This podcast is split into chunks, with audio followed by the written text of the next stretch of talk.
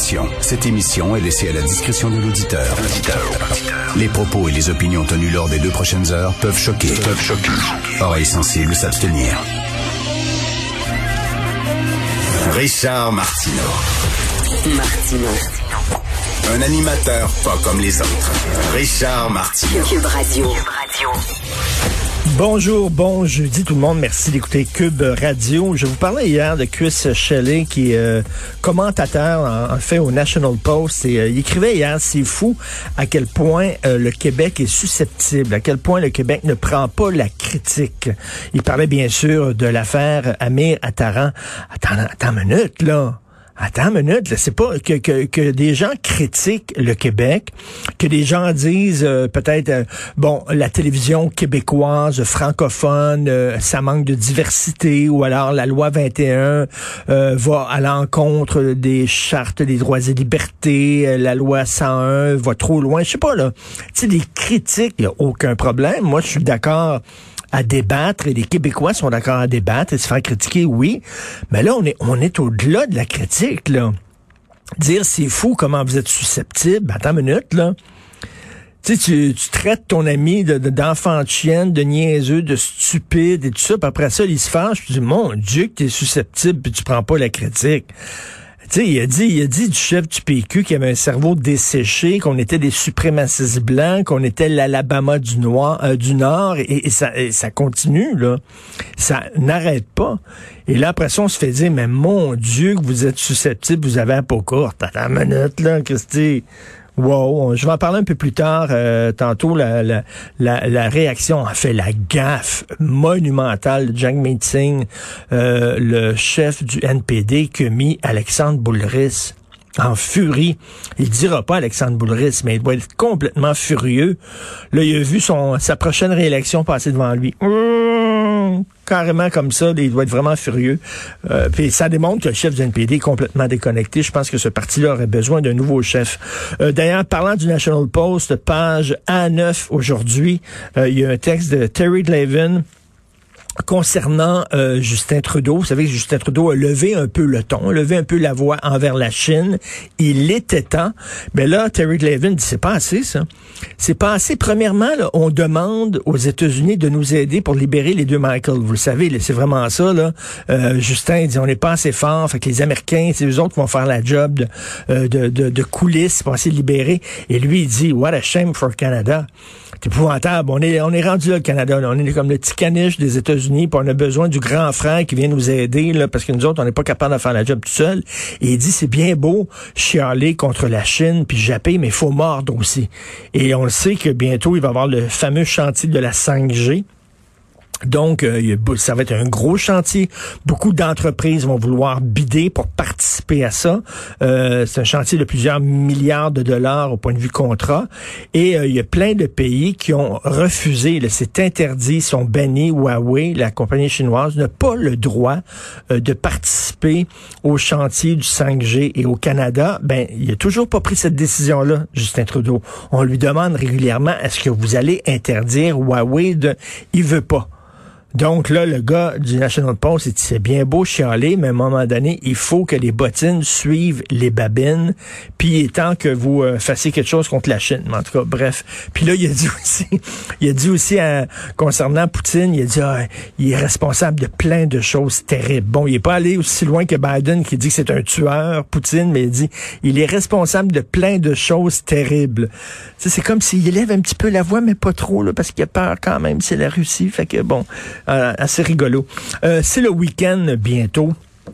Après-demain, je vous donne deux euh, deux conseils, tiens, euh, de séries à regarder parce que souvent les gens m'écrivent en disant bon là j'ai fait le tour de toutes les séries, je sais plus trop trop quoi regarder.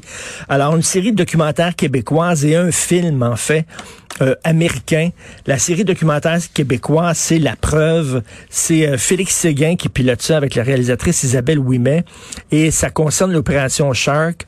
Félix va nous en parler demain, mais je veux vous en parler tout de suite. Vous savez, l'opération Shark, en 2009, il y a eu 156 mandats d'arrestation qui ont été émis contre 111 membres des Hells Angels et 45 euh, de, collaborateurs, finalement. Hey, 111 membres des Hells Angels qui ont arrêté, là, ils ont raflés, fou, et six ans et demi après, tous ces gens-là ont été libres. Tous ces gens-là libérés, ça a fait pointe, pointe, pointe, pointe. C'était la plus grosse opération policière sur des années. Écoutez, là, les documents qu'ils avaient amassés, les policiers, là, tous les documents, l'écoute électronique, puis tout ça, là, ça faisait, si on mettait ça là, en colonne, en tas, ça faisait, tenez-vous bien, 371 fois l'Empire State Building. OK, essayez d'imaginer ça, là. L'Empire State Building, 371 fois, c'était le nombre de documents. T'imagines comment, quand tu déposes des documents comme ça, après ça, il faut que les avocats de la défense en prennent connaissance pour défendre correctement leur, euh, leur, euh, leur client. Mais là, il faut qu'ils passent à travers 371 fois l'Empire State Building. Tu sais, à un moment donné, ce genre de méga procès-là, ça se peut pas, là. C'est trop gros, là. Il faut que tu coupes ça en petits morceaux, là. Il faut que tu fasses un procès pour 10 euh, personnes, puis un autre procès pour 10 autres personnes. Mais tu peux pas faire comme un procès contre 111 personnes avec autant de preuves et de documents. Ça n'a pas de sens. Bref, ça fait pout, pout, pout. C'est un échec énorme. C'est le plus gros euh, échec de l'histoire judiciaire du Québec, je crois. Et donc, c'est à partir d'aujourd'hui, je pense, oui, sur Illico, la preuve, c'est un documentaire en six parties, en six épisodes. Euh, on va en parler demain, certainement, avec Félix, mais moi, c'est certain, je regarde ça au cours des prochains jours. Et sur Netflix, un film, vous devez regarder ça. Tu sais, tu regardes un film, là, puis les orteils là, comme écartiers, là, tellement tu triples. Ça s'appelle I Care a Lot. Et c'est une comédie noire, pas un film avec des bons sentiments, pas un film qui veut vous donner la leçon, puis qui a la main sur le cœur, puis tout ça. Il y a plein de films ces temps-ci, c'est gna gna gna gna mielleux. Moi, j'aime l'humour noir, l'humour qui fesse. Alors, c'est deux lesbiennes, des, des voleuses, des arnaqueuses, deux lesbiennes qui entrent en guerre contre un mafioso qui est un nain. OK? Un nain mafioso, il se déclare la guerre. Alors, le, le, le, le gars de la, de, de petite taille, c'est euh, Peter Dinklage, ok, les, les, amateurs de Game of Thrones, c'est le nain de Game of Thrones, un des plus grands comédiens au monde.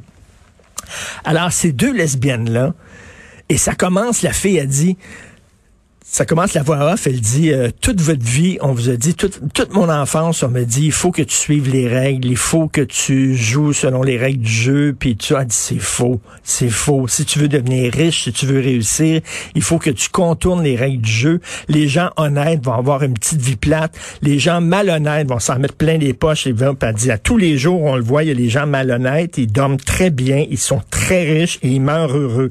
Fait qu'elle dit arrêtez de jouer selon la game et elle qu'elles font, c'est qu'elles arnaquent des petites vieilles. OK, par un processus, là, qu'un stratagème que je vous dirai pas, mais ils réussissent à, dire que la petite vieille a besoin d'être placée dans des centres pour vieux. Eux autres, ils sont propriétaires de plein de centres pour vieux. Ils sentent que la petite vieille est dans le centre pour vieux. Euh, ils prennent possession de sa maison. Ils vendent toutes ses propriétés, tout ce qu'elle a. Ils vendent ça à l'encan. Ils s'en mettent plein les poches. Puis la petite vieille est là, puis elle mange du manger mou, puis elle se fait chier jusqu'à temps qu'elle meurt. Puis ils réussissent à, mettre leur nom sur le, sur le testament, tout ça. Bref, OK, ils arnaquent des petites vieilles mais à un moment donné, il la mère du leader de la mafia russe. Il lui dit, mais tabarnak, moi vous avoir... Et là, c'est la guerre entre ces deux lesbiennes-là et le nain. Et c'est génial, je vous le dis, là. C'est de l'humour bête et méchant, là. Donc, si vous êtes un petit lapin, gna, puis vous aimez pas ça, là, là, regardez pas ça. Regardez pas ça. Mais si vous aimez votre humour, là, un peu, là, adente, un peu arabiata, vous allez complètement capoter. Donc, ça s'écrit, ça s'intitule I Care a Lot sur Netflix avec euh, Rosamund Pike, qu'on avait vu dans Gone Girl, qui est une super comédienne, et euh, c'est ça, Peter Dinklage. Le petit de Game of Thrones, vous écoutez Martineau.